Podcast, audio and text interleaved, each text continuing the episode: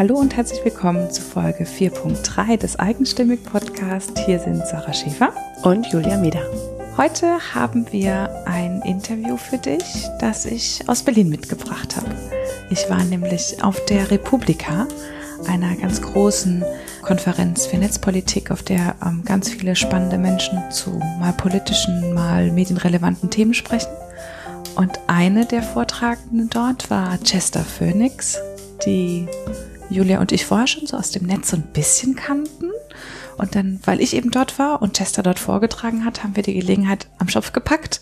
Und ich habe mich mit Chester zum Interview verabredet. Und das war ein sehr langes, sehr schönes, sehr spannendes Interview. Ja, und ich bin ähm, einerseits bin ich ganz traurig, dass ich nicht dabei war. Ich konnte leider nicht mit zur Republik erfahren. Aber andererseits bin ich auch fast froh, weil ihr einfach, es war, glaube ich, gut, dass ihr beide alleine wart und euch, ihr seid wirklich ganz tief in das Gespräch eingestiegen. Mhm. Und ähm, das hört man auch hinterher. Das ist, Jester ist, ähm, also ich hoffe, dass Jester das hier hört und dann nochmal jetzt den Punkt aufnimmt, dass sie vielleicht doch ein Buch über ihr Leben schreibt, weil ich ja. finde das nämlich ganz toll. Ich würde das sofort lesen. Ja. Ähm, das ist ein sehr bewegtes Leben. Was ich bei ihr spannend finde, ist, dass sie einfach Dinge ausprobiert hat, teilweise ganz gegensätzliche Dinge, Dinge, wo man denkt, ach, das irgendwie hätte ich das jetzt gar nicht von ihr gedacht, dass sie sowas macht, aber hat sie, sie hat es einfach gemacht und das Leben einfach nimmt es so, wie es kommt und sucht sich dann das raus und guckt, wo sie landet und, und, und ist jetzt da gelandet, was, wo sie sein soll. Und das finde ich einfach sehr faszinierend. Und das klingt so leicht physik, so ich habe mir einfach mal ausgesucht, was da kommt, aber sie beschreibt es sehr, sehr eindrücklich, finde ich, dass es da einfach auch schwierige Zeiten gab. Und wenn man so über dieses Interview und damit über ihr Leben guckt, der rote Faden ist sie. Ist ihre, ihr Bedürfnis, ihr, ihr, ihr Leben wollen, ihre Liebe zum Leben, ihre Liebe zum Lernen. Und das ist, ja, wie gesagt, wir saßen in dem Interview, ich habe eigentlich nur eine Frage gestellt oder zwei. Und dann saßen wir da, haben laut gelacht, haben zusammen ein bisschen geweint ähm, und ja, haben vor allem auch über ihr neues Projekt gesprochen. Sie hatte ja nämlich auf der Republika den Tag zuvor abends den Workshop gehalten. Und ich muss wirklich jetzt im Nachhinein sagen, die Republika war toll, jedes Jahr. Aber Chesters Vortrag, nein, Chesters Workshop, wir haben da nämlich ganz viel selbst gemacht und selbst gelernt, war tatsächlich mit Abstand die beste Session, die ich dort hatte, ähm, weil sie das ganz toll gemacht hat, sich selbst zurückzunehmen und da wirklich für diese Teilnehmer das Beste rauszuholen und denen ganz viel Erkenntnis zu geben. Also das, ähm, der, der Workshop hieß Experiment offener Preis und Chester hatte im Jahr zuvor das äh, bedingungslose Grundeinkommen gewonnen, ähm, wo man jeden Monat 1000 Euro bekommt, bedingungslos. Genauere Infos ähm, packen wir dir noch in die Show Notes. Dann für die, die es nicht wissen, die können es dann nachlesen. Und sie hat sich dann entschieden, daraufhin ihre Coaching-Leistung ähm, für einen offenen Preis anzubieten, ihren Coaching-Klienten also die Möglichkeit zu geben, selbst auszusuchen, selbst zu entscheiden, was sie ihr bezahlen. Ja, und daraus ist jetzt ein riesengroßes Projekt entstanden. Sie sagt selbst, sie hat die Büchse der Pandora geöffnet und ja, das ist nur ein ganz kleiner Teil von dem, worum es gleich in diesem Interview geht. Dann wünschen wir dir jetzt ganz viel Spaß mit diesem Interview mit Chester Phoenix. Ich sitze heute mit Chester Phoenix, ausnahmsweise in Berlin und zwar in einem Hotelzimmer, in dem es Gott sei Dank ganz viele Vorhänge und Bettdecken gibt, die ganz wunderbar den Schall schlucken. Deswegen werden wir bestimmt ein ganz schönes Interview aufnehmen. Auf jeden Fall. Und das nicht nur wegen dem Ton, sondern auch wegen des Inhalts. Chester, ich danke dir ganz herzlich, dass du da bist. Ja, sehr gerne und liebsten Dank zurück für die Einladung. Also ich freue mich total, auch in diesem Hotelzimmer, in dieser skurrilen, in diesem skurrilen Kontext, aber das sind die spannendsten Geschichten des Lebens. Also, Auf jeden yay, Fall. Chester, ich habe gestern Abend dank dir einen ganz wunderbaren Workshop erlebt, nämlich deinen auf der Republika. Wie geht's dir heute danach? Wie war es für dich? Müde. also ich hab's, äh, ich war so aufgeregt gestern und als es dann war, war es einfach und war einfach toll und war einfach nur, ähm, haben wir gemerkt, das ist mein Thema. Das Thema ja. hat ein Publikum. Das berührt das all die Fragen, die sich stellen. Und ich bin ja immer so, ich möchte durch meine Arbeit mehr Fragen stellen als beantworten.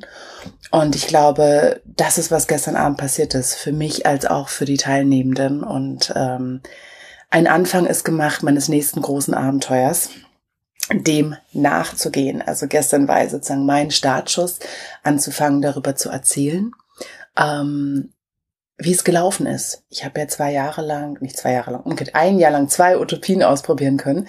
Einmal das bedingungslose Grundeinkommen, was ich gewonnen hatte, und das andere, was ich daraus gemacht habe, dass ich ähm, mein Experiment einfach mir mal gegönnt habe, meine eigene Utopie vom offenen Preis, also mhm. die Klienten entscheiden, was sie mir zahlen, einfach mal auszuprobieren.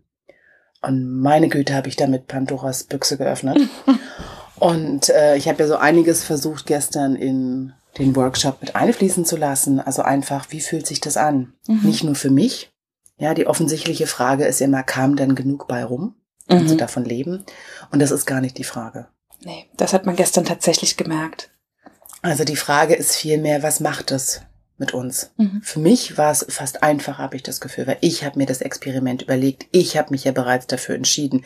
Ich habe mich gen genau gemonitort, ja, wie es mir geht, aufgepasst, dass es meine Arbeit als Coach nicht beeinflusst, ganz groß. Das waren so die offensichtlichen Hürden. Mhm. Was ich komplett, na nicht ähm, ignoriert, aber unterschätzt habe, ist, was es mit meinen Klienten und Klientinnen macht. Und das ja, ja, es ist ja auch eine Beziehung. Da reicht nicht, dass ich was entscheide, sondern die möchten ja auch und wollen auch und es macht mit uns allen was.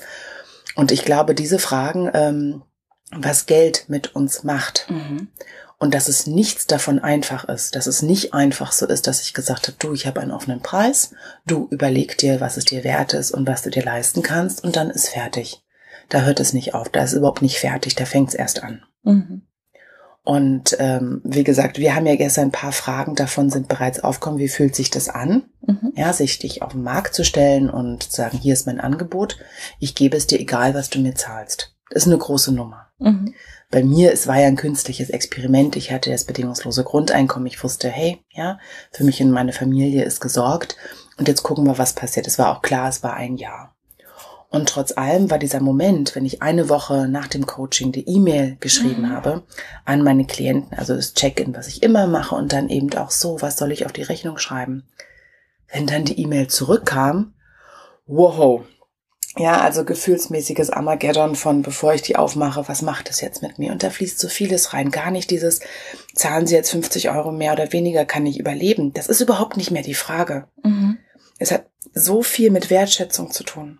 Es ja. hat so viel mit Definition des eigenen Wertes da drin zu tun. Wie viel sie gezahlt haben. Auch wenn ich natürlich wusste, die haben den Preis festgelegt für sich vor allem. Nicht als Beurteilung von mir. Und trotzdem kamen diese Gefühle immer wieder mhm. mit rein. Und mitunter hat ein Unterschied von 10 Euro was ausgemacht. Mhm.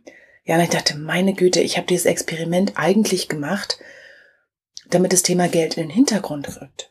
Ich hatte einfach so eine Sehnsucht nach diesem Gefühl, nach diesem Urvertrauen in die Welt, sagen so, das Preisding mache ich jetzt einfach offen. Wir mhm. machen jetzt unsere Arbeit. Ich konzentriere mich endlich darauf, worauf ich mich konzentrieren möchte, den Inhalt meiner Arbeit und das Geld wird sich irgendwie regeln. Und hat's geklappt? Nee.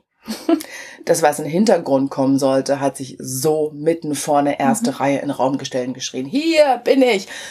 Also, meine Güte. Also so sehr, dass ich wirklich nach einem halben Jahr aufgehört habe, darüber zu erzählen.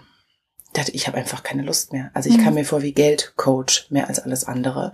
Also diejenigen, die ähm, das auch wussten, haben natürlich nach wie vor einen offenen Preis bekommen. Das lief ja bis April. Und ich habe auch während des Experiments nichts erzählt, wie es läuft. Mhm. Niemanden. Das soll wirklich so ein ja, Laborraum sein. Hier drin machen wir einfach. Und danach gucken wir mal. Und ähm, weil ich wirklich gemerkt habe, es hat mit meinen Klientinnen auch ganz viel gemacht. Mhm. Das kann ich mir vorstellen. Also angefangen bei dem, dass manche nicht mal ihren Termin dann durchgezogen haben, sondern vorher schon gesagt haben, Jester, ich kann das nicht. Ich glaube einfach daran, dass Leute das bezahlt kriegen sollen, was sie wert sind. Und das, was ich dir zahlen kann, also damit kann ich nicht leben. Mhm. Oder dass ähm, Leute gleich ins Coaching kamen und schon im Auftragsgespräch irgendwie meinten, du, ich zahle dir so und so viel, ist das okay? Mhm. Ich dann, ja. Oder halt für mich das Berührendste mit einer, die wirklich mitten im Coaching stehen geblieben ist. Ich laufe ja mit vielen meiner Leute um den See. Meinte Jess, da kann ich dir bitte einfach nur den festen Preis zahlen. Ich denke die ganze Zeit drüber nach. Ich habe mir was überlegt. Ich bin nur in diesen Gedanken drin. Ich kann nicht mehr kann ich dir bitte einfach den festen Preis, ich sagte das jetzt, dann ist es vom Tisch. Mhm. Ich kann dieses Experiment nicht. Ich möchte, das macht was. Mhm. Ja, und das sind jetzt also die negativeren Sachen. Es gab natürlich auch ganz viel Positives, dass natürlich manche sich das dann erst ähm, leisten konnten und auch ganz spannend, dass äh, manche beim ersten Mal dann weniger gezahlt haben und sich dann finanziell für sich sicherer gefühlt haben, dann nochmal gebucht haben und dann den festen Preis gezahlt haben. Mhm. Gar nicht so als Kontrolle von mir bin ich das wert, sondern eher die Frage, sind Sie es sich wert? Ah, spannend. Dass Sie gemerkt haben, wie viel es mit Ihnen gemacht hat sie macht, nee, das muss ich dir zahlen. Es hat so eine Nachwirkung gehabt, Jess, das hat so viel gemacht. Ich gebe dir jetzt diesen Preis. Ja. Weil dieses, was ist die andere Wert, ist ja auch, was bin ich mir wert ja. da drin? Ja. Was bin ich mir wert? Wofür gebe ich Geld aus? Mhm. Und diese ganzen Fragen kamen da rein. Oder auch etwas sehr Spannendes. Ähm, eine Klientin hat auch weniger gezahlt als diesen Fest. Ich finde es so schwer, das zu sagen, weniger mehr, mhm. weil es ist ja offen. Ja. Ich hatte zwar die festen Preise nach wie vor drin, weil ich einfach wusste, es gibt Klienten, denen ist es von vornherein lieber. Und du hattest ja vorher einfach auch schon Preise, bevor das Experiment startete. Genau, ne? also ich habe mhm. nicht bei Null angefangen. Und ähm, also die hat weniger als den mhm. festen Preis gezahlt und hat dafür aber mir einen Präsentkorb, mhm. eine Präsentkiste überreicht mit äh, Dingen aus ihrer Region. Und das hat mich so gerührt.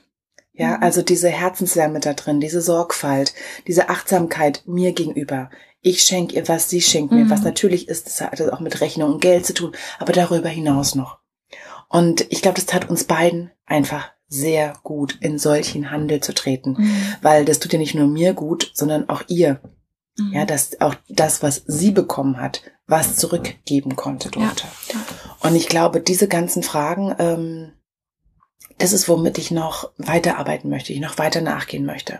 Ich bin ja nicht die einzige Geldabenteurerin, mhm. so hier und wollte da eben ähm, andere auch noch interviewen. Also was heißt wollte, möchte ich jetzt. Ich fange jetzt gerade erst an und einfach fragen, wie ist es bei denen gelaufen? Weil ich habe so das Gefühl, mein Gott, haben wir alle ein Ding laufen mit Geld. Also mhm. wirklich. Egal wie aufgeklärt, egal wie revolutionär, visionär wir denken. Wir denken, nee, wir möchten es anders, wir möchten es mit Wertschätzung, wir möchten es so und anders denken. Und irgendwie beim Geld kommen wir alle nochmal irgendwie ins Straucheln.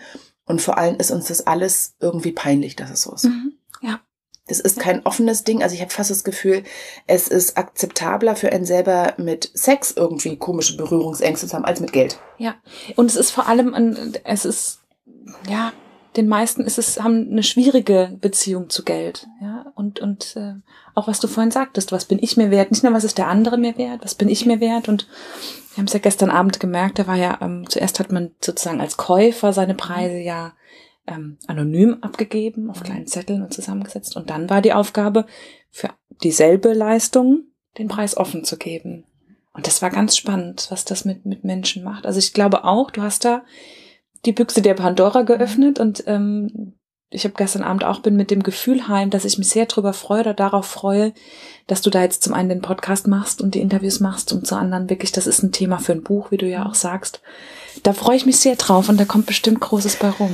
Ja, ich glaube auch. Also so dieses, weil du meinst, die haben ein Problem mit Geld. Ich glaube, es ist einfach eine komplexe Beziehung. Mhm. Ja, was ich gestern ja auch meinte. Und warum sollte es einfach sein? Mhm. Es ist eine Riesensache. Also wie kommen wir dazu zu glauben, dass es einfach ist? Es ist komplex und das ist vielleicht auch okay. Mhm. Ja, vielleicht geben wir es einfach nur zu. Das ist auch nicht einfach. Und es geht nicht einfach nur drum, möchte ich Geld verdienen oder nicht, ist Geld böse oder nicht. Das ist viel komplexer als das. Und ähm, gerade wir, die wir im Business eben auch versuchen, neu zu denken, unsere Arbeit neu zu denken, unsere Beziehung zu Klientinnen und Klienten neu zu denken, gehört das einfach mit rein. Und da ist es eben nicht so einfach abgetan, mhm. wie zu sagen, ich mache jetzt einen offenen Preis. Mhm. Ja, ähm, mir war schon klar, dass das schwierig wird. Ich hatte nur völlig unterschätzt, wie mhm. schwierig und komplex ja. das wird. Und bin gleichzeitig so froh, dass ich es nicht gewusst habe, sonst hätte ich das Experiment vielleicht nicht gemacht. Jetzt habe ich es gemacht und bin so viel schlauer, erfahrener als vorher.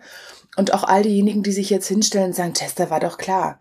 Es war von an, Anfang an völlig blauäugig, ja, was du da gemacht nicht. hast. Und denke ich, ja, schön und gut, dass du es wusstest. Ich wusste es ein bisschen, jetzt weiß ich es wirklich. Mhm. Und es ist eine ganz andere Basis, es ist ein ganz anderer, ja, also dass ich mal irgendwann über Geld anfangen werde zu recherchieren. ja, also allein, dass ich schon Business Coach geworden bin, wenn auch Slow Business Coach, ist wirklich, glaube ich, eine Überraschung für alle. Und jetzt fange ich auch noch an, zu Geld zu recherchieren. Ja, Das, das Leben ist ähm, spannend, spannend, spannend, spannend und ich möchte es gar nicht anders haben. Also das ja, ja ist nichts Schlechtes, wie du merkst. Aber nee, ich bin sehr dankbar auch für diesen Workshop gestern. Also auch alleine, ja, ihr wart alle sehr interessiert und interessant ja, in eurem ganzen Gruppe, ne? Erscheinen. Ne? Ja, also das war, ich dachte für die Republika, ich hatte erst wirklich Angst, dass es zu voll wird. Ist es das richtige Format für so eine Riesensache? Und dann hat sie es einfach selbst so ergeben, dass es eben sehr spät abends war. Dadurch ja. eben auch wen, die, die kamen wollten, wirklich. Ja, das stimmt, das habe ich genau so eine Leute gedacht. brauchte ich auch. Ja. Erst haben wir ja so ein bisschen, wir standen ja kurz vorher gemeinsam da und haben so ein bisschen, ach, schade, dass es jetzt so spät ist und so. Aber dann war es auch wirklich, die Gruppengröße hat gestimmt, es ist eine vertraute Stimmung mhm. entstanden, jeder hat mitgemacht mhm. und ja, absolut. Also es war wirklich, ich habe gestern Abend auch schon geschrieben, ich bin ja fleißig am Twittern während der Republika und habe auch wirklich schon geschrieben, das ist mein, bisher echt mein Highlight gewesen auf der Republika, Dankeschön, weil so viel Gott, entstanden das ist. gerade so fast zu Tränen. Ach, schön. Aber ich denke, es braucht eben auch dieses ja, also ich habe ja verschiedene Formate angeboten. Ich habe das ja als Talk, ich mhm. habe das, also dass ich alleine das äh, als Austausch angeboten und ich bin froh, dass der Workshop genommen wurde. Ja. Und ich weiß, hat auch mal viel damit zu tun, was passt rein, was ist schon mhm. da und so weiter. Aber ich dachte, ich kann reden, bis die Kühe von der Weide kommen. Aber jetzt geht ihr alle mit einem Erlebnis nach Hause. Auf jeden Fall. Und das hat, gibt euch so viel mehr mit, mhm. als hätte ich mich da nur hingestellt und euch all diese Sachen erzählt. Mhm. Ja, ihr könnt jetzt selber erzählen. Ja, werden wir. Du hast gerade gesagt, ähm, für dich war es jetzt überraschend, dass du zum Thema Geld recherchierst. Das Leben hat dich dahin geführt. mhm. Wie hat dich dein Leben denn dahin geführt? Was waren denn so deine Stationen? Ah, du, welche Stationen gab's nicht? Also ich glaube, ähm, ich glaube, es fängt schon damit an, dass ich in zwei Ländern groß geworden bin, die es so gar nicht mehr gibt. Also ich glaube, anders fängt es nicht an. Es fängt eigentlich, die Geschichte fängt schon vor meiner Geburt an, dass ich in eine Familie, zwei Familien reingeboren wurde. Die eine auf der russischen Seite, die eine auf der deutschen, ostdeutschen Seite. Und meine Eltern, die sich beim Studium in Leningrad kennengelernt haben, wo ich auch geboren wurde. Und bin dann größtenteils in Henningsdorf bei Berlin groß geworden, aber habe alle Sommerferien bei meinen Großeltern in Russland verbracht. Wir haben zu Hause Russisch gesprochen. Ähm, in dem Ort, wo ich gelebt habe, also da, wo das Stahlwerk in Henningsdorf groß geworden ist, gab es ganz viele Familien wie meine. Mhm. Also russische Mutter, deutscher Vater. Die Männer, die dort studiert haben, dann wieder kamen und eine russische Frau hatten. Also ich kann mich an meinen Schock noch erinnern, als ich fünf war, dass jemand eine deutsche Mutter hatte. Also ich bin in so einem oh, Ghetto aufgewachsen von so ist das. Man hat eine russische Mutter, einen deutschen Vater zu Hause, spricht, isst, spielt man Russisch und draußen ist Deutsch. Also ich glaube, das hat schon ganz viel gemacht. Und dann, als ich 13 war, kam die Wende und das war die perfekteste Zeit überhaupt für mich. Mhm. Weil 13 ist ja so das Alter, da weißt du, deine Eltern sind keine Götter, du hast sie hinterfragt, du merkst, mh, wendest dich der Gesellschaft zu und ähm, hinterfragst diese. Und das war genau der Zeitpunkt, als die Gesellschaft um mich herum sich auch hinterfragt hat. Und all diese Fragen, was wäre aus mir geworden, wäre ich weiter in der DDR und in diesem Regime groß geworden, wofür hätte ich mich entschieden? Also meine ersten Berufswünsche waren Kosmonautin, Revolutionärin in Nicaragua. Ähm, ja, und ich war damit nicht allein. Das klingt, klingt immer so großkotzig irgendwie für manche, aber das ist, war normal. Ich wollte gerade sagen, es gibt in der, in der DDR war da auch das Bild ein bisschen anders, ne? Ja. ja. Also mhm. es war wirklich so dieser Gedanke, ich bin nicht frei, bis nicht alle Menschen frei sind. Mit dem bin ich groß geworden Richtig. zumindest. Also auch in meinem Elternhaus, in meinem ähm, russischen Großvater, der da eine Riesenkarriere in, ähm, in der russischen Armee hingelegt hat. Also ich bin sehr indoktriniert aufgewachsen mhm. und ich habe das auch wirklich geglaubt. Nicht so sehr von wir sind besser, sondern wir befreien die Menschen. Mhm. Und auch wenn sich das dann so geöffnet hat mit 13, ganz klar war, na ja, wir haben nicht nur Menschen befreit. äh, auch das Gegenteil war sehr oft und viel der Fall. Aber ich glaube, dieses, diese Werte von alle Menschen sind gleich. Ähm, was bedeutet die andere Freiheit für mich? Was bedeutet Solidarität? Das ist geblieben. Mhm. Und das hat mein Leben nach wie vor weiterhin bestimmt. Das ging dann weiter. Ich habe dann ein Stipendium bekommen, um ähm, Austauschschülerin in den USA zu sein, habe da ein Jahr verbracht, was auch eine Riesennummer war. Ich bin in Birmingham, Alabama gelandet. Und alle Klischees, die es gibt, haben sich auch ausgelebt. Also ich habe in einer sehr religiösen Familie gelebt, die war sexistisch, die war homophob, die war rassistisch. Und trotz allem in diesem Jahr ähm, haben wir zueinander gefunden. Das klingt komisch, aber wir sind an den Punkt gekommen, ich war für die auch nicht nur ein Spaziergang im Park. Ja, die kleine Punkerin aus Ostberlin, die da ankam bei denen. Und ähm, am Schluss haben sie irgendwas gesagt und sagt, ja, wir wissen, du denkst anders, aber wir denken so. Und ich konnte sie lassen und sie konnten mich lassen.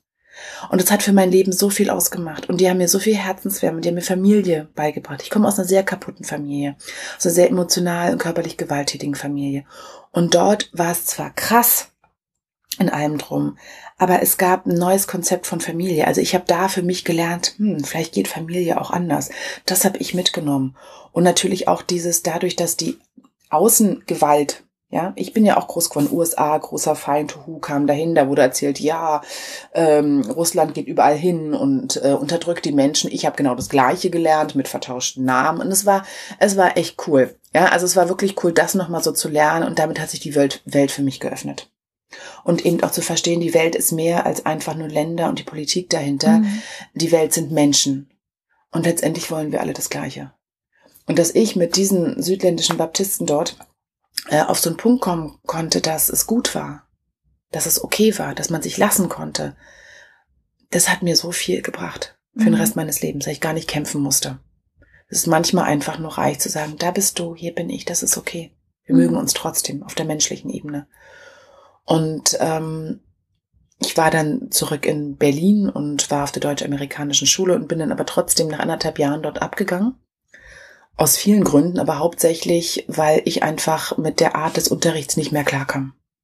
Ich dachte, ich lerne gerne, aber so wie hier, hm, nee, also dann verbringe ich meine Zeit lieber selbstbestimmt und habe mich dann autodidaktisch vorbereitet aufs Abitur und mich direkt vom Schulamt prüfen lassen. Das heißt dann Abitur für Nichtschüler. Also ich wurde mit allen schöner Begriff. Ja, ja, ich wurde mit allen äh, Waldorf-Schülern, freien Schulen und so weiter zusammengeprüft. Ich war in dem Jahr die Einzige, die sich autodidaktisch vorbereitet hat. Und ich habe es auch bestanden. Und das hat für mich aber für immer und ewig diesen Punkt, weil ich musste wirklich gehen von der Schule. Für mich innerlich. Und ich habe mich gefühlt wie die absolute Loserin. Von mhm, ich halte es nicht aus, ich kann es nicht machen. Ich habe von allen Seiten nur gespiegelt bekommen, du spinnst. Mhm. Ähm, und ich konnte einfach nicht. Ich konnte mir einfach nicht helfen ich musste das einfach so machen und habe dann eben auch, äh, als ich mich selber vorbereitet habe, für mich entdeckt, was wirklich intuitives, was ich heute intuitives Zeitmanagement nenne, womit ich ja heute auch arbeite. Ich habe auf meine eigene Art und Weise gearbeitet. Ich habe sowieso schon alles falsch gemacht. Also konnte ich es richtig falsch machen. Ich habe es nicht aus Überzeugung gemacht, so macht man es, sondern ich habe gemacht, ich mache es jetzt so. So kann ich es mhm. nicht, also mache ich es auf meine Art. Also ich habe vor allem nachts gelernt damals, das war meine Zeit und ähm, bin einfach wirklich meinen Impulsen gefolgt und für immer und ewig. Ich liebe heute. Ich bin so verliebt. Mein Studium war für mich wirklich, also was ich andere mitbekomme, die heute Prüfungsängste haben und so weiter. Ich habe ja äh, Uni-Abschlüsse gesammelt. Ähm, das war für mich nie was Schlimmes. Das war einfach, oh ja, wow, was jetzt? Los, los geht's und machen wir. Und, und ich glaube, das habe ich da für mich gefunden. Diese Liebe zur Neugier, diese Liebe es auf meine Art und Weise zu machen und ähm, damit einfach Großartiges zu er erreichen und das wirklich zu meinem zu machen. Also inhaltlich wie auch von der Art und Weise. Und ich bin dann nach dem Abi ähm, nach London gegangen und habe kreatives Schreiben studiert, im Bachelor. Und es war auch damals noch, also überhaupt kreatives Schreiben zu studieren, weil das, ja, was sind das für ein Mickey Maus Zeug? Dein Bachelor war damals noch komplett, was soll denn das sein? Alle haben zwar geschrieben, ja, Europa nutzt eure Chancen und Macht, aber Unterstützung gab es kaum. Und ich hatte auch mit meinen Eltern gebrochen und war dann in London, habe Vollzeit gearbeitet und Vollzeit studiert. Wann war das etwa? Wann? Mhm. Ähm, meine Güte, wie alt war ich da? 99. Mhm. 99. Ich war nicht 99, es war 1999. Gut. ähm, und ähm, ich wollte, ich wollte eigentlich dieses Studium, ich wollte eigentlich Dichterin werden. Mhm. Also ich wollte eigentlich Gedichte schreiben und habe dann in diesem Studium, ähm, nee, nicht in diesem Studium, ich habe gearbeitet bei einem der, bei einer der größten Theaterketten, mhm. der West End Theater und habe dann in der Box Office oben gearbeitet und äh, unterm Dach. Und in den Pausen habe ich mich immer in, die, in den Theaterraum gesetzt. Und habe dann äh, da meine Hausaufgaben gemacht für Studium. Und habe eben immer auf diese leere Bühne geguckt und bin so wirklich zur Theaterautorin geworden. Also auch wie zufällig wieder. Und wir konnten eben auch viele Stücke kostenlos sehen. Und also ich war fast jeden Abend irgendwo. Ähm, am Tag habe ich Tickets verkauft, abends habe ich eine Theatershow gesehen, ab und zu war ich auch an der Uni. Und ähm, so bin ich zur Theaterautorin dann gekommen. Als ich dann zurück nach Berlin gekommen bin, habe ich auch beim englischen Theater angefangen. Und es war eine spannende Zeit. Also ich habe da nicht nur damit gemacht und auch selber Sachen mit, also mit auf die Bühne gebracht. Wir haben auch ganz viel ähm, Theater, äh, Community Theater gemacht. Also wir haben mit Schulen gearbeitet. Es gibt in Berlin hier so ein Preußer Theater und Schulentusch. Mhm. Da gab es eine Zwei-Jahres-Partnerschaft mit einer Berliner Schule.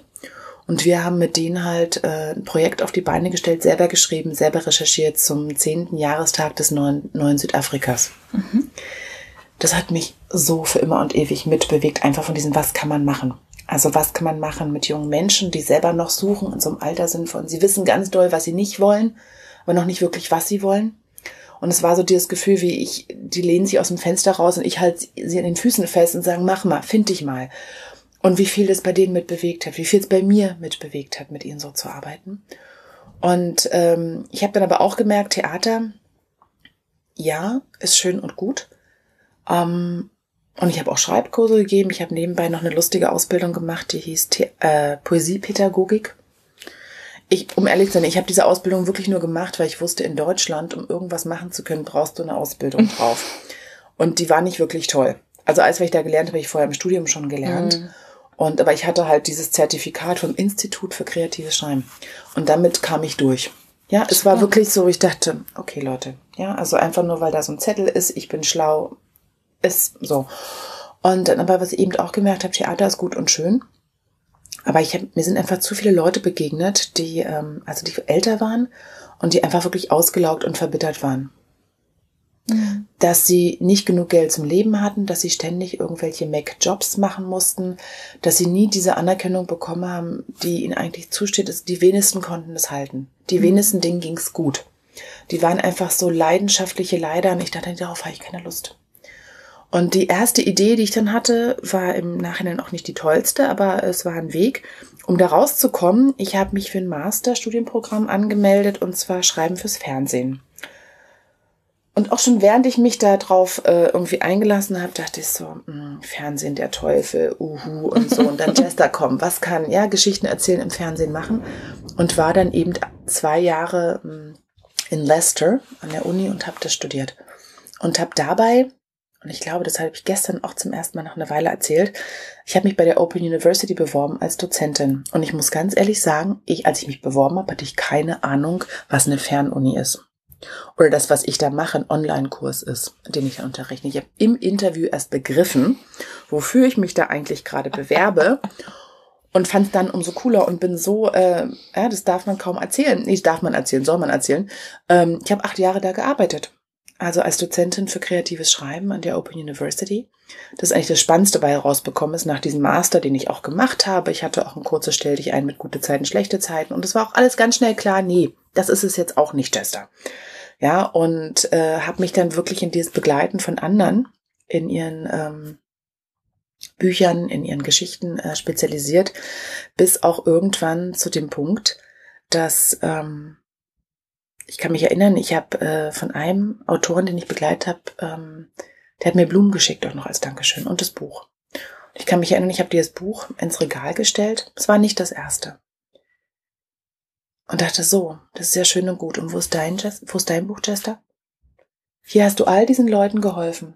Du hast, ich habe pro Jahr 60 Studenten gehabt und noch mehr als zwei Prüferinnen. Und ich habe mich da irgendwie so reingebracht, diese anderen zu begleiten. Ich dachte, nee, nee, ich kann gar nicht mehr schreiben. Ich möchte, ich möchte wieder zurück auf Null. Ich weiß zu viel darüber, wie man es macht. Ich weiß gar nicht mehr, wie ich das machen möchte. Ja, da ist die Intuition irgendwann raus. Ich möchte wieder dumme Anfängerin sein. Ich möchte wieder diesen Stift im Kopf raus haben.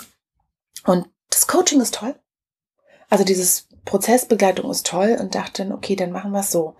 Ähm, das Schreiben, das heißt, du wieder für dich.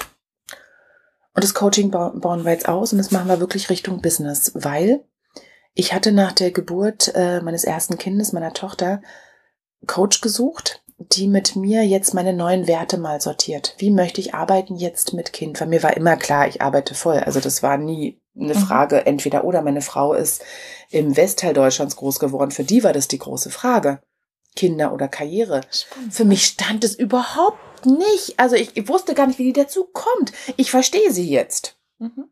Ja, ich verstehe sie jetzt, aber ich meine, ich bin in der DDR groß geworden, in Russland, das war so klar, natürlich geht man arbeiten.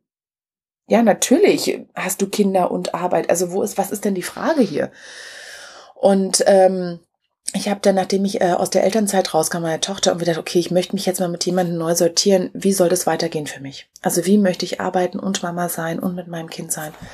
Und ähm, habe das nicht gefunden. Also ich habe entweder Business Coaches gefunden, die mit mir wirklich nochmal die Zahlen durchgegangen sind und hier und mach und mhm. selbst auch Visionen und so weiter, oder die mit mir meine Kindheit nochmal angeguckt haben. Mhm. Und ich wollte was dazwischen die sozusagen ganzheitliches Business Coaching machen. Das hört sich jetzt so überesoterisch an. Ich, ich bin noch so, ist nichts Schlimmes.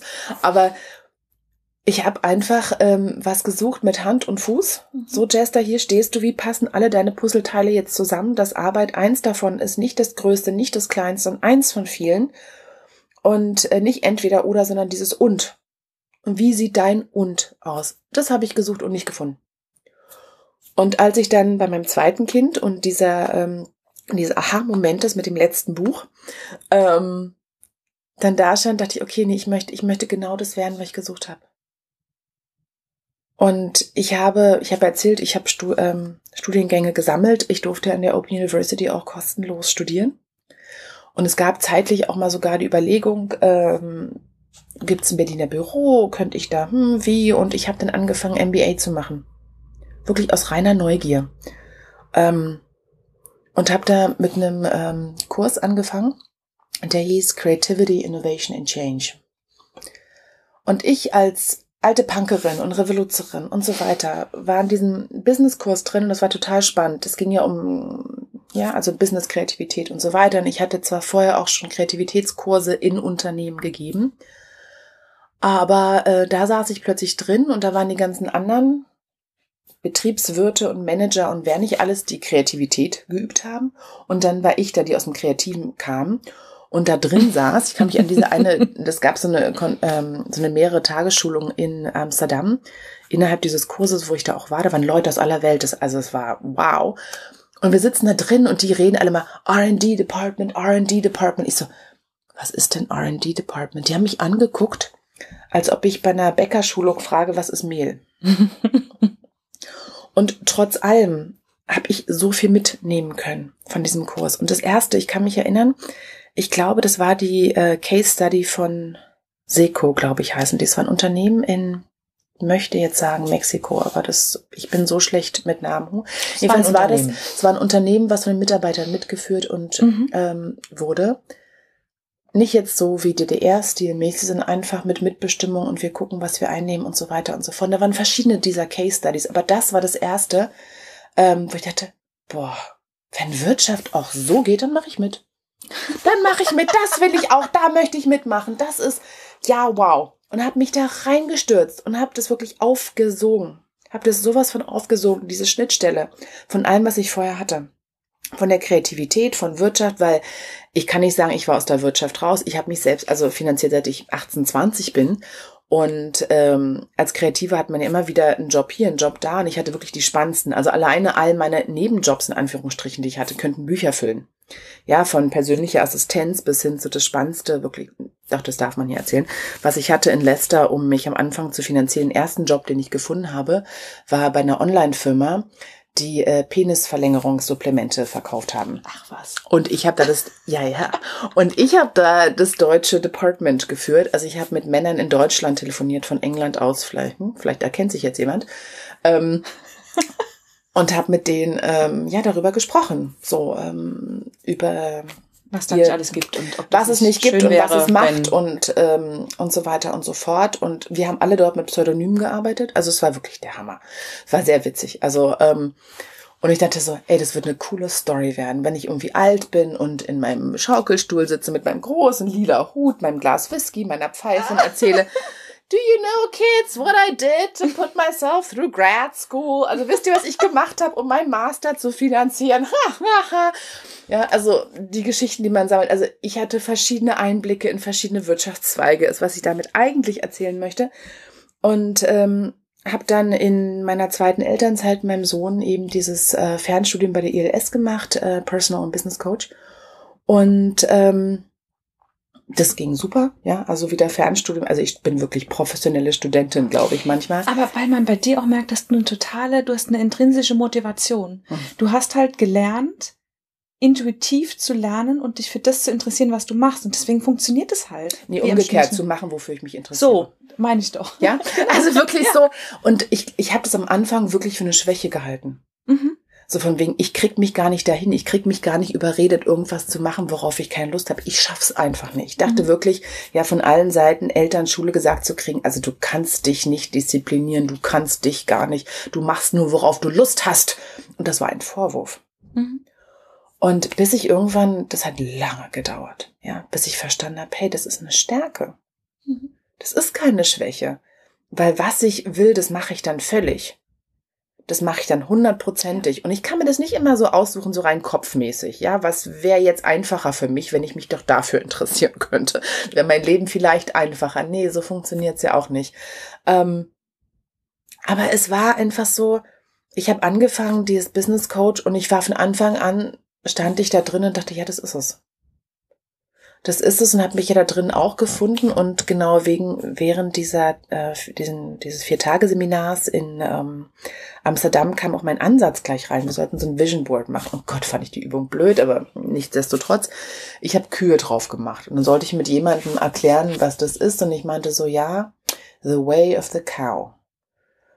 Der Weg der Kühe, die einfach auf dem Feld stehen. Kühe rennen selten übers Feld, die stehen einfach da und kauen und alles kommt, wie es kommt. Und ich hatte so eine Sehnsucht nach dieser Langsamkeit. Nicht im Sinne wirklich von der Langsamkeit, sondern ich glaube einfach von dieser Stabilität und Ruhe. Mhm. Einfach zu wissen, hier stehe ich, das ist, was ich machen will. Was ich mache, mache ich mit Hand und Fuß und Qualität und nicht Quantität. Nicht dieses Gehetzte, nicht dieses alles auf einmal. Und dieses The Way of the Cow, irgendwann transformierte sich das in meinem Kopf das Slow Business Coach. Gar nicht im Sinne von langsam, sondern im Sinne von Qualität. Mhm. Wie Slow Food, Slow Travel. Ja. ja, mit Genuss. Mhm. Und Qualität, ja. Und, ne? Ja, also Genuss und Qualität, also wie damals die Uhrmacher, die halt jahrelang an irgendeiner Uhr gebastelt und gemacht haben, also nicht gebastelt, hört sich fast abwertend an, aber die wirklich ihre ganze Konzentration auf eine Sache gepackt haben und da kam dann auch was Richtiges raus. Und ich hatte so eine Sehnsucht auf so eine Art des Arbeitens und bin und war auch so überzeugt davon, dass ich wirklich so, ja, so leicht predigend da rausgegangen sagte, also wenn ihr arbeitet, dann so. Findet eure Art des Arbeitens, nicht nur was ihr macht, sondern auch wie. Weil ich in diesen acht Jahren, wo ich Unidozentin war, ich habe ja auch sehr viel, es war eine sehr inklusive Uni, das heißt, war es immer noch, eine sehr inklusive Uni, ähm, die eben auch viele Studenten, äh, vielen Studenten zu Hause gegeben hat als Studium, ähm, die eben nicht an eine reguläre Uni hätten gehen können.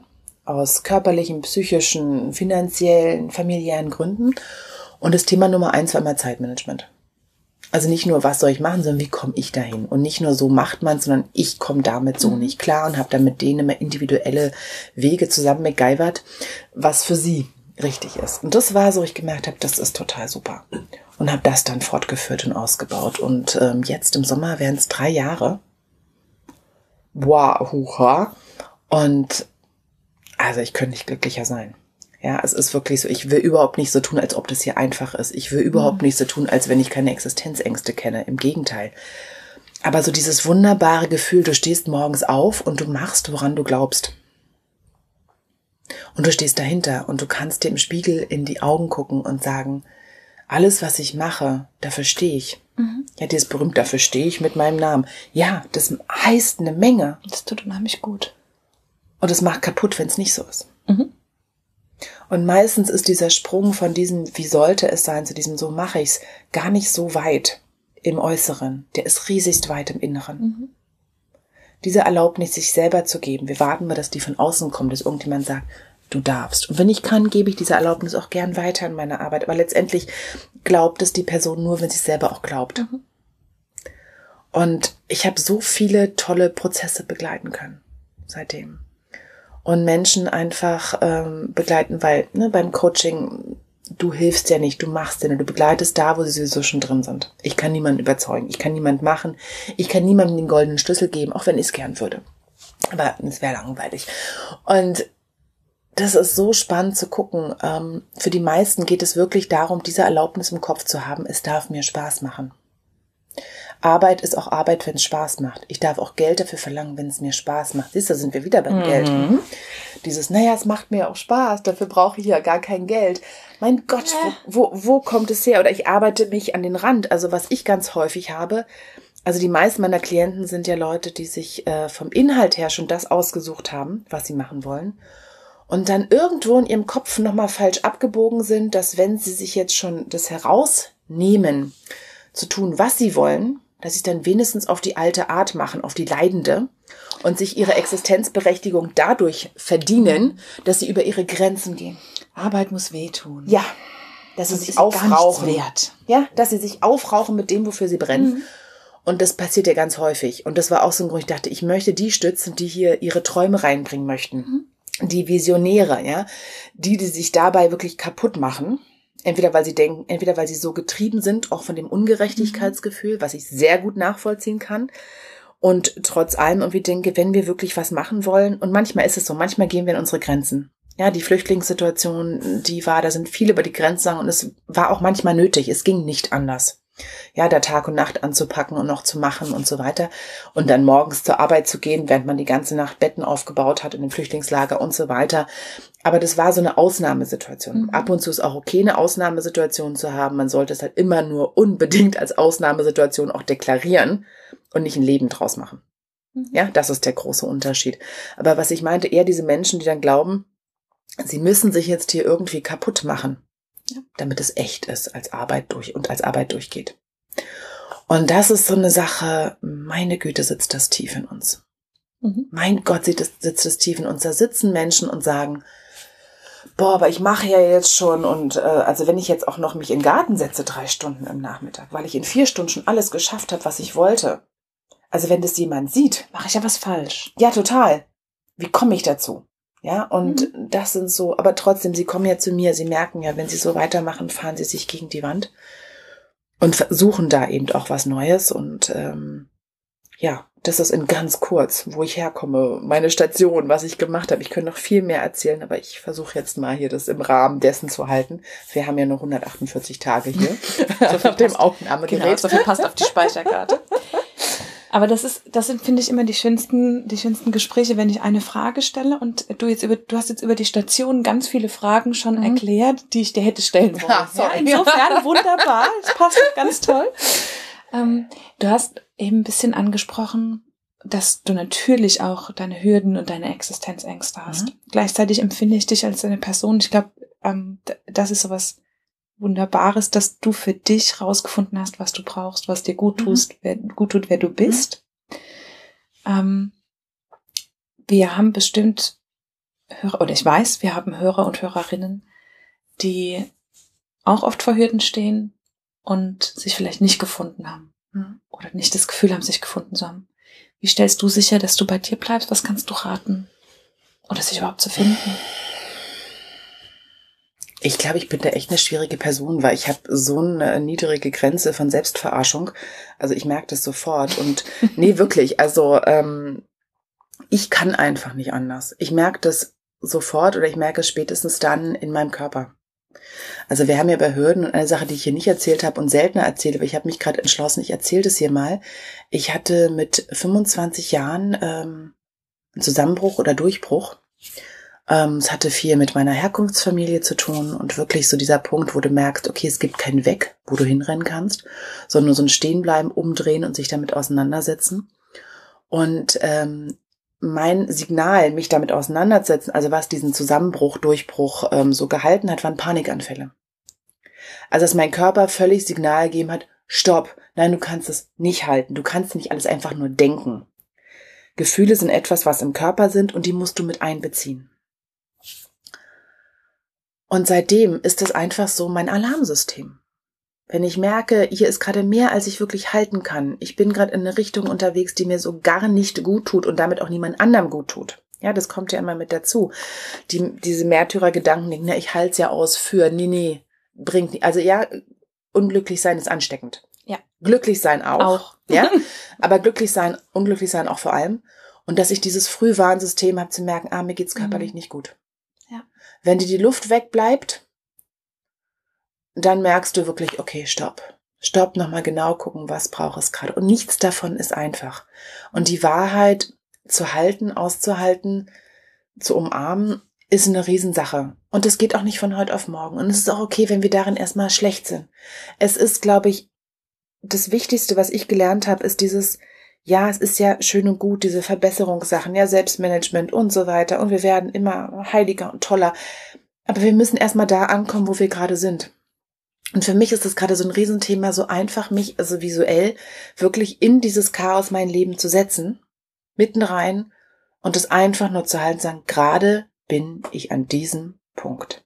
Und für jetzt gerade ist es einfach nur okay. Das heißt nicht, dass ich mich zum Opfer mache, das heißt nicht, dass ich sage, das darf für immer so bleiben, aber für gerade jetzt finde ich einfach diesen Moment, wo ich es nicht bekämpfen muss, was ist, wo ich mich nicht mit der Realität anlegen muss. Und wenn ich das habe, dann kann ich mir überlegen, was ist mein erster Schritt? Was kann ich tun? Nicht sofort alles auf einmal verändern, sondern wirklich, wo finde ich meinen Ansatz? Und dann, ja, wir sind ja wie so ein Mobile. Wenn du an einem Ende ziehst, passiert ja auch was anderes. Also es ist ein Bild, mit dem ich sehr gut kann. Wenn ich den ersten Ansatz finde, den ersten kleinen Schritt, die erste kleine machbare Veränderung mache. Und umso kleiner und machbarer, umso besser, weil dann passiert es wirklich. Ähm, löst es den nächsten Schritt aus. Und einfach darauf zu vertrauen ja, ich bin ja inzwischen auch eine Weile dabei. Ich bin ja 40 geworden letztes Jahr. Da wird man irgendwann ruhiger und ähm, hat nicht mehr oder das heißt hat nicht mehr. Habe ich doch schon noch diesen Wunsch, alles auf einmal zu ändern. Aber ich glaube, mit diesem Ansatz sagen, nee, es darf sein und da, wo du gerade bist, ist für jetzt okay.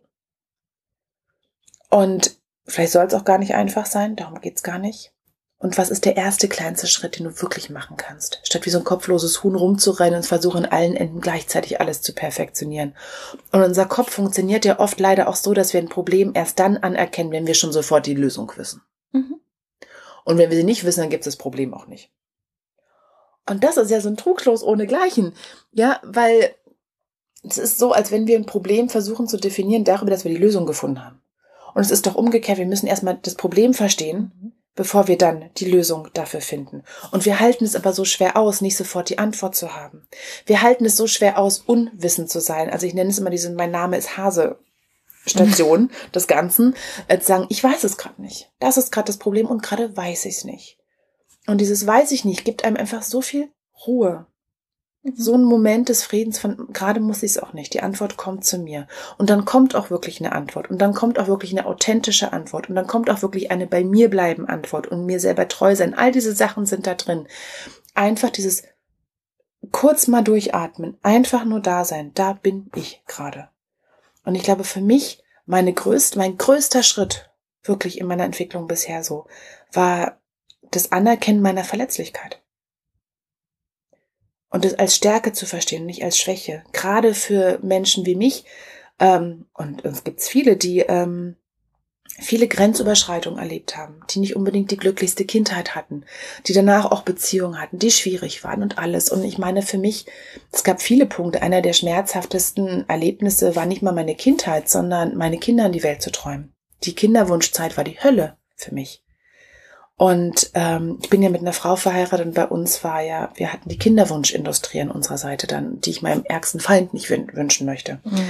Ja, und das ist, sind einfach so Dinge, die du dann ähm, mitnimmst als Narbengewebe und die einfach mit dazugehören. Und die einfach nur okay sind. Egal, was ich jetzt mache. Egal, wie viel Wut und Verletzung ich habe. Ich kann nie zurückgehen und das Ändern ist einfach Teil von mir geworden. Und dieses Bild von ich umarm all das und will das alles haben. I claim it all as my own. Mhm.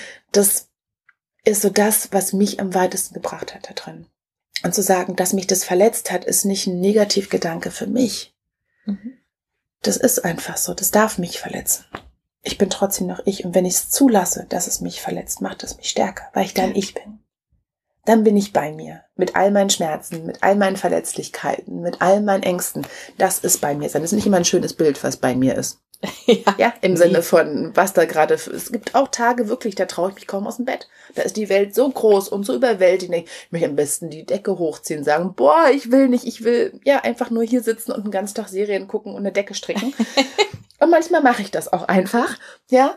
Und manchmal sagen, es ist okay, vielleicht muss ich gar nicht, gar nicht großartig sein. Heute. Vielleicht ist heute nicht der Tag dafür, die Welt zu retten. Ja, vielleicht stehe ich heute einfach nur da und bin einfach nur da. Ja. Vielleicht beantworte ich einfach nur E-Mails heute, vielleicht bin ich einfach für jemand anderen da und vielleicht reicht das auch. Und ich glaube, diese Erlaubnis, du zu sein, mit mhm. allem, was dazu gehört, das ist, hört sich so übereinfach an und ist so wahnsinnig schwer und gleichzeitig doch so einfach. Dieses Anhalten und halten können. Und wenn es nur für eine Minute am Tag ist. Das reicht schon. Jetzt hast du mich schwer bewegt, bei mir sind gerade schon die Tränchen gekullert. Du Liebe, bei mir auch, weil du so, Mama. Den oh. schönsten Satz fand ich gerade, als du deine Kinder in die Welt geträumt hast. Mhm. Das passt nämlich, also einfach ist es ein schöner Satz und es passt ganz wunderbar zur letzten Frage. Was ist denn dein Wunsch? Was willst du denn deinen Kindern mitgeben? Dass das Leben schön ist das, ähm, das ist nach wie vor so meine größte Motivation, überhaupt Kinder in die Welt zu begleiten und zu bringen.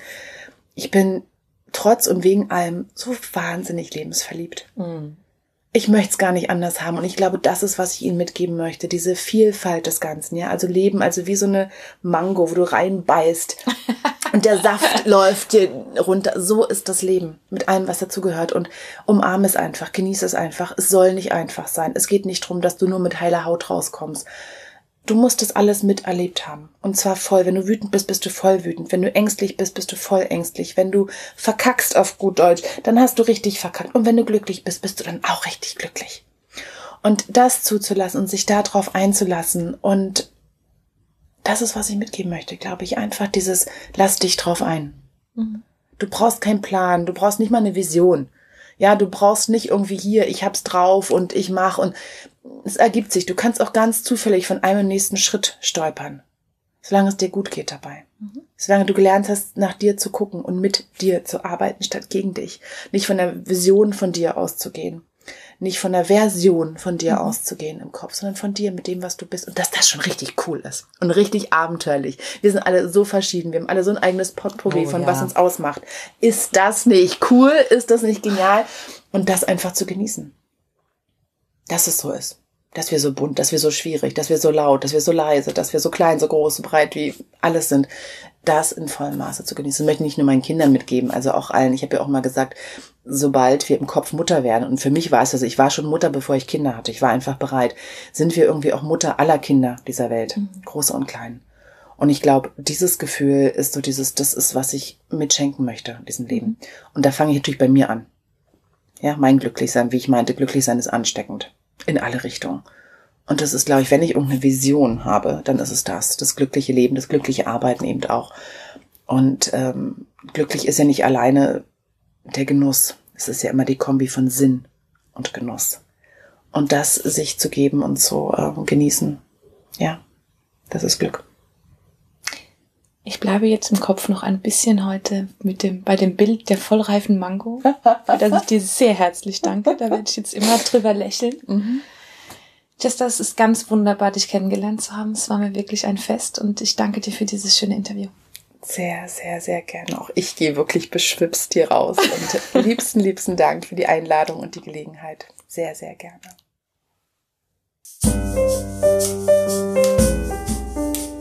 Das war der Eigenstimmig-Podcast von Sarah Schäfer und Julia Meder. Nach jeder Staffel machen wir eine Folge, in der wir all deine Fragen beantworten. Also schreib uns einfach an hallo.eigenstimmig.de. Wir freuen uns nämlich echt über jede Nachricht. Und wenn es dir gefallen hat, dann wäre es großartig, wenn du uns bei iTunes bewertest. Denn je besser unsere Bewertung dort ist, desto mehr Menschen hören die Geschichten unserer großartigen Interviewpartnerin. Mehr Infos und einen Blick hinter die Kulissen gibt's bei eigenstimmig.de, bei Instagram und bei Facebook. Ich danke dir ganz herzlich fürs Zuhören und bis zum nächsten Mal.